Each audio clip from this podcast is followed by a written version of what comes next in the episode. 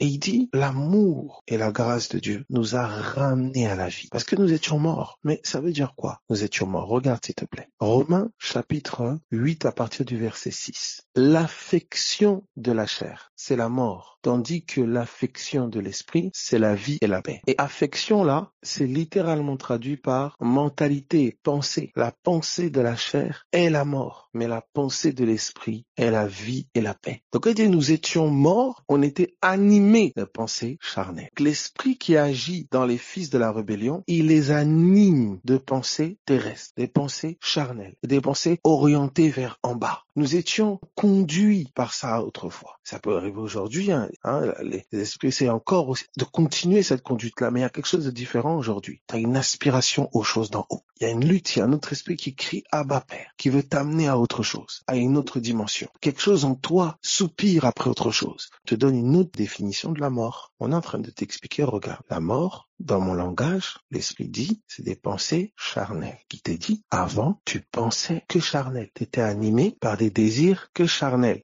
Aujourd'hui encore, moi, ben, fais attention.